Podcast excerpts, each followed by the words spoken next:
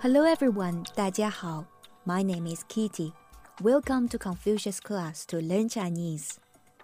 Personal pronouns are used in everyday conversation. Chinese personal pronouns are very easy. In English, you have about 40 words that express the same meaning as what only a few words are enough to do in Chinese. So in this audio, let's learn how to say you, I, she, and other basic pronouns in Chinese. First, 我,我, which means I or me. It's pronounced 我 the third tone. Follow me. 我很好 very good.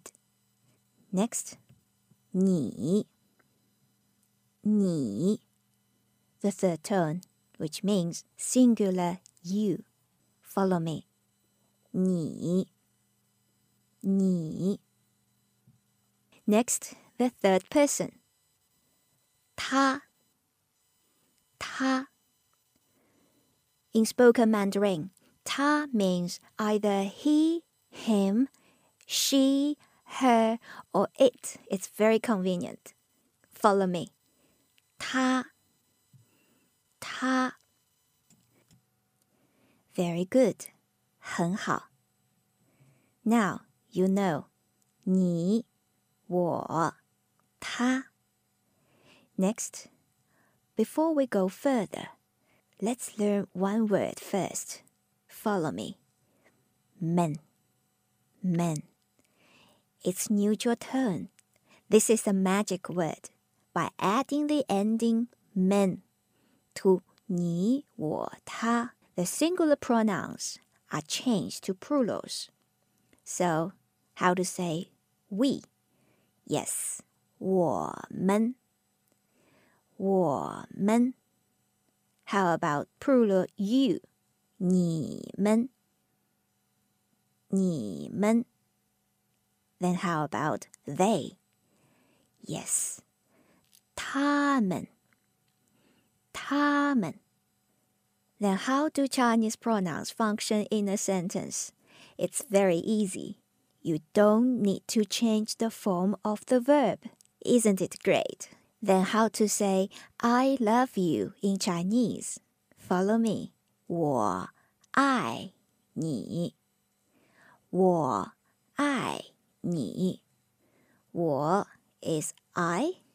I is to love. 你 is you. So 我爱你 means I love you. Follow me. 我爱你。how about you love me?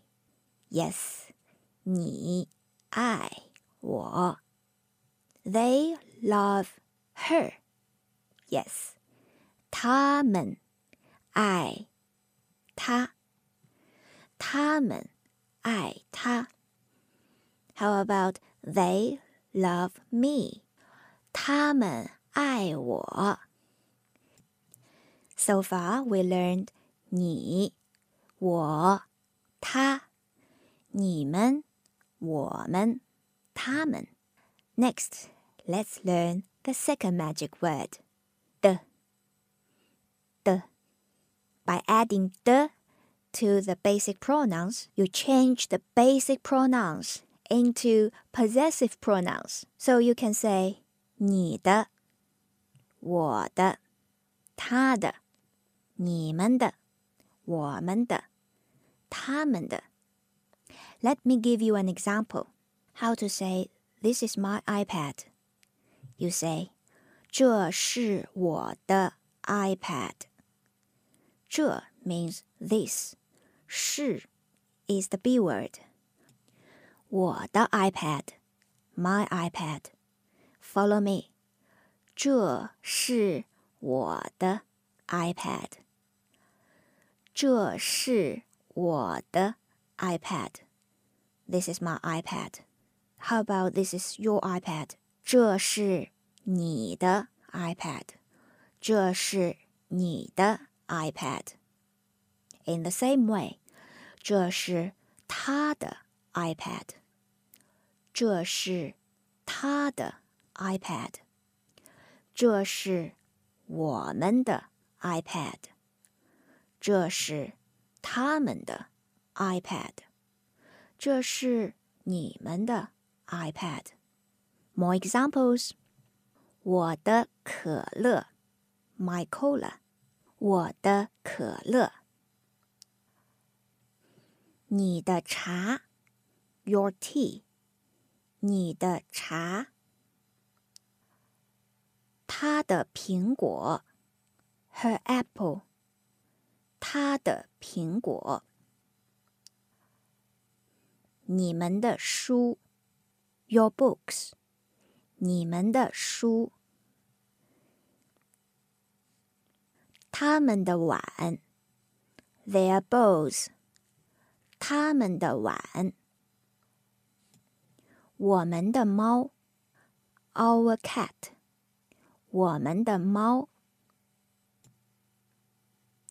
So far, you learn 你、我、他、你们、我们、他们、我的、你的、他的、我们的、你们的、他们的。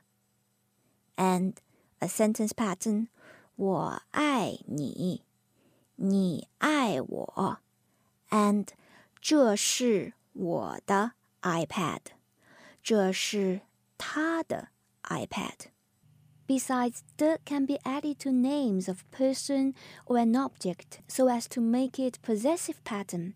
For example, Mike 的啤酒，Mike's beer, Mike 的啤酒，or 教室的书桌。 the desks of the classroom. 教室的书桌.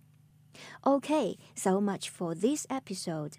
Next episode, you will learn another magic word to change the basic personal pronouns to reflexive pronouns and how to express I teach myself to play the piano in Chinese. Thank you for joining Confucius class to learn Chinese with me. I hope you enjoy learning Chinese. I'll see you next time. 再见。